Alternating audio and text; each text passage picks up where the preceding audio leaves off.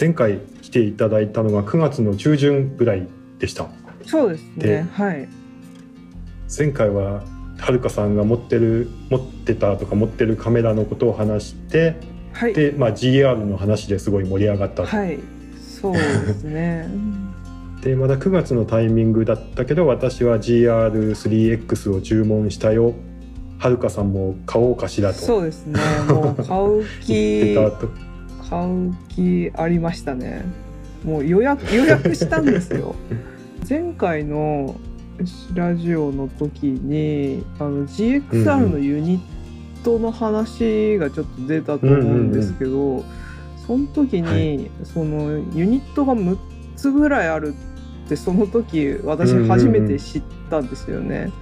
その収録終わった後もそのユニットを見てたら GR レンズ 50mm って書いてあって、はいはいはい。ほうと思ってで でもうもうその時すでにあの GR3X は予約してたんですよね。予約してってでその GR レンズの GXR のユニットの方を調べてたらすごい今安く中古で売られうんてたんですよね。で、うんうんうんしばし考えてうん40ミリ50ミリうんでも5分の1か6分の1ぐらいの値段であの、うんうんうんそのうん GR レンズの50ミリが買えたんですよね。なんで、はいはいはいはい しばし考えた後 GR3X をキャンセルして、その GR レンズの 50mm を買ったという、うんうんうん。でしばらくちょっとこれを使ってみて、うんうん。GR GR3X ももちろん欲しいは欲しいんですよ今でも。うんうん欲しいんですけど、しばらくちょっと使ってみて値段が落ちてきたぐらいに買おうかなってちょっと思って、なるほどなるほど。ってことは23万ってことですか？2万ちょうどぐらいでしたね私が買ったやつが。もっと安いやつもあったんですけどなんだろう結構古そうだったんでそれより若干状態が良さそうなやつで2万円ぐらいであったんへでー。それを買っちゃいましたね。なるほど。いや僕結構中古のうんネットショップあさってるんですけど、はいはいはい。夜な夜な。あんまりこの GXR 関連の製品見たことないですね、あそうなんですね。見た記憶はないまあ検索すれば出てくるんでしょうけどねそうですね。もうき決め打ちで検索して、まあ私いつも決め打ちで検索してひたすら値段比較してみたいな感じですね。いやーなるほど GR レンズ A1250mmF2.5 マクロこの製品名だけでなんか魅力的ですもんね。そうですね。GR レンズでうん。50mm で F2.5 でマクロって全部魅力的に見えてくる、でそうこれ今使って1ヶ月ぐらいかな、うんうんうん。で撮ってるんですけど今まで M マウントユニットの方のあのユニットしか私持ってなかったんですけど、あの、うんこの GR レンズのこのユニットで初めて GXR でオートフォーカスを使ったんですよ。ああなるほどはいはいそしたらオートフォーカス全然なんかダメであのと特にそのマクロでのそのオートフォーカスがもう本当にダメだったんですよ。もう全然ピントが合わなくて。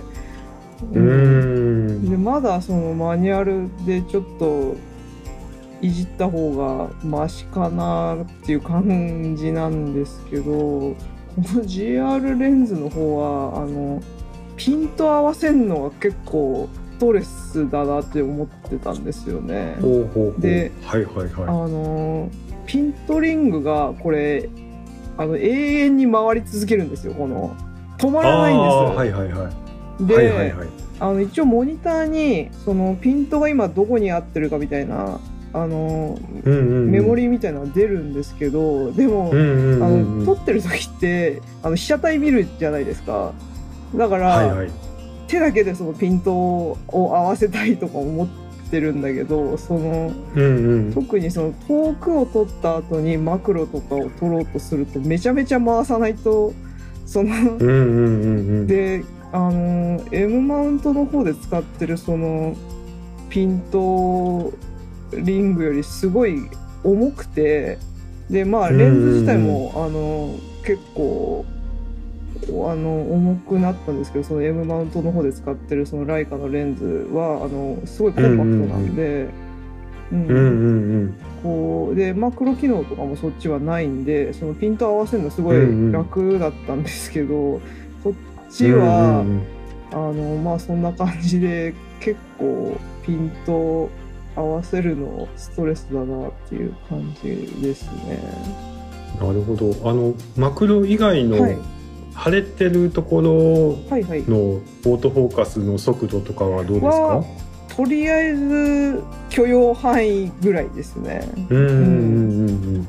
ちょっとあ遅いなみたいな時はあるん。ですけど、例えばあの比較的近くのそのものを撮った後に遠くの景色とかを撮ろうとすると、なん。かウィーンみたいな感じで、結構そのピント合わせに時間がかかったりとかっていうの時はあったりしますね。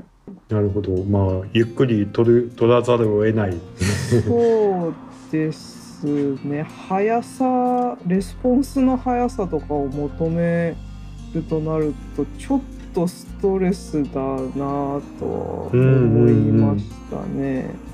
ただどこの叩き出す絵に関しては文句はないかなって思います。おうんお、今発売日調べたら2009年なんですねこのユニットが。うん、そうですね。もう10年以上前。10年以上前ですね、うん。だからまあしょうがないんでしょうな。このこの頃のカメラってそんなもんなんですかね。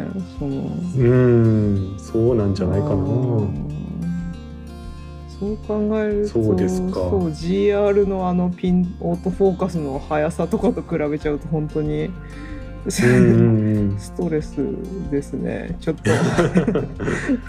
GR3 の値下がりはあんま期待できないですからね。なる 結構あの製品の,、うん。あの入れ替わり次のバージョン出るのも結構遅いし GR うが、ん。うん、そこがいいとこでもあるんですけど。なるほどだからなかなか値崩れはしない。10年ぐらい待たないと。なるほど。しないかもしれない。本当ですね。ゆっくり撮る分にはすごい良さそうな。そうですね。もうじじっくり向けかもしれないですね、うんうんうんうん。え使ってみたいな。はこれじゃあ来週持ってこうかな。来週。い来週写真部で持っていきます。はい。ぜひ。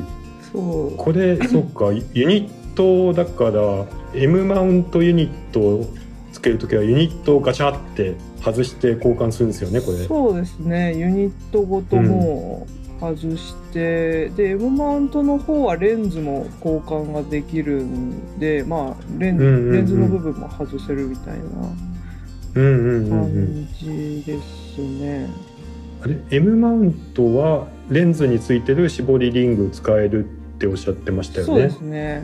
はい、うん、この GR レンズの場合は？GR レンズの場合は写真見てる感じだとレンズ側に絞りリングがないようななんかカメ気がします。カメラ側でいつも私絞りをコントロールしてたんで、やっぱそうですレよね。ンズ側でできるのかな？んかないような気がしなます。ないのかなこれ。GXR やった来週触れる。あ触ったことない。触ったことないかもしれないで私のすね GXR めっちゃ汚いんで多分なんか惹かれる気がする。もう中古でこれ買ったんですけどすでにもう液晶とかめっちゃ汚くて。ああなるほどあとですねこれファインうん、ファインダーないっすフよね？ァインダーなくてでもあのファインダー私持ってます、おーファインダーあのですねこの液晶が GXR めっちゃ見にくいんですよ。うーんなるほど。でファインダーも買ったんですけどファインダーもうん。で電子的なやつですよね？そうですねなんだろうファインダーがとりあえずファインダーを使っても GXR 見にくいなってちょっと思いますよね。ちょっと、まあまあもうねあの解像度も荒いでしょうしね。そうそうそう。そうかピント合わせ難しそうですね難そしいそうピント合わせが難しいんですよ。で、うん。M マウントのライカレンズの方だとそのマクロの機能とかがないんでまだあのピント合わせがあれ楽っちゃ楽なんですけど、うんうんこうんのマクロでこの GXR のなんだろうこのファインダーで合わせるの結構大変ですね。背面液晶で撮る時もあるんですか、背面液晶もあるんですけどそれもめっちゃ見にくい時がああのそうすか、なんだろう晴天時とかうんうん。結構光日中の光が強い時とかは結構見にくいです。はなんだろう日陰。あまあそうですよね、うん、日陰とかに入ってこう通ればまあそこそこなんとか見えるかなっていう感じなんですけど、うんうんうん。なかなかそうですね。今の性能のいいカメラと比べちゃうと多分ストレスなところはあるか GR2 の背面液晶はどうですか？はあの私は全然ストレスは感じないです。そうですよね、うん、見やすいし。GR2 ってタッチ操作できたんでしたっけ？タッチ操作？えできないと思ったんだけど今今できるんですかね？GR3 からはできますね。タッチでフォーカス合わせたり。はタッチ操作のオートフォーカスは楽でいいですね、うん。まあ、確かに GR3 とかだともう別売りのファインダーは僕は持ってないからと撮影時は背面液晶をずっと見てるんでそこでタッチもできるから、うん。結構意図しないところにピント合うことはオートフォーカスが合うことは多いんですけど、はいはいはい。まあ、タッチがあるからすぐ切り替えれるっていう。なるほど3からかもしれないですねタッチは。タッチ確かにいいな。どうしてもねオートフォーカスだけだと、うん画面の隅の方にピント合わせたい時とかもありますもんね。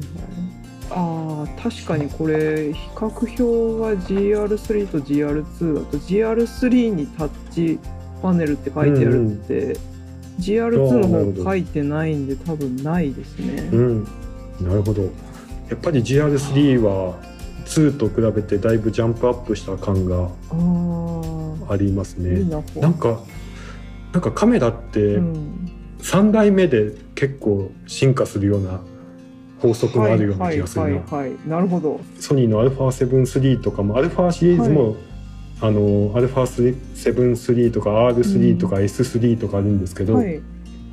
どれも3から結構2と比べて格段にポンとジジャンプアップしてる感がありますね。なんだろ GR3 も同じくかもしれない。う。なるほど。 こういい感じにそのユーザーの声が集まってきたぐらいの時なんですかね。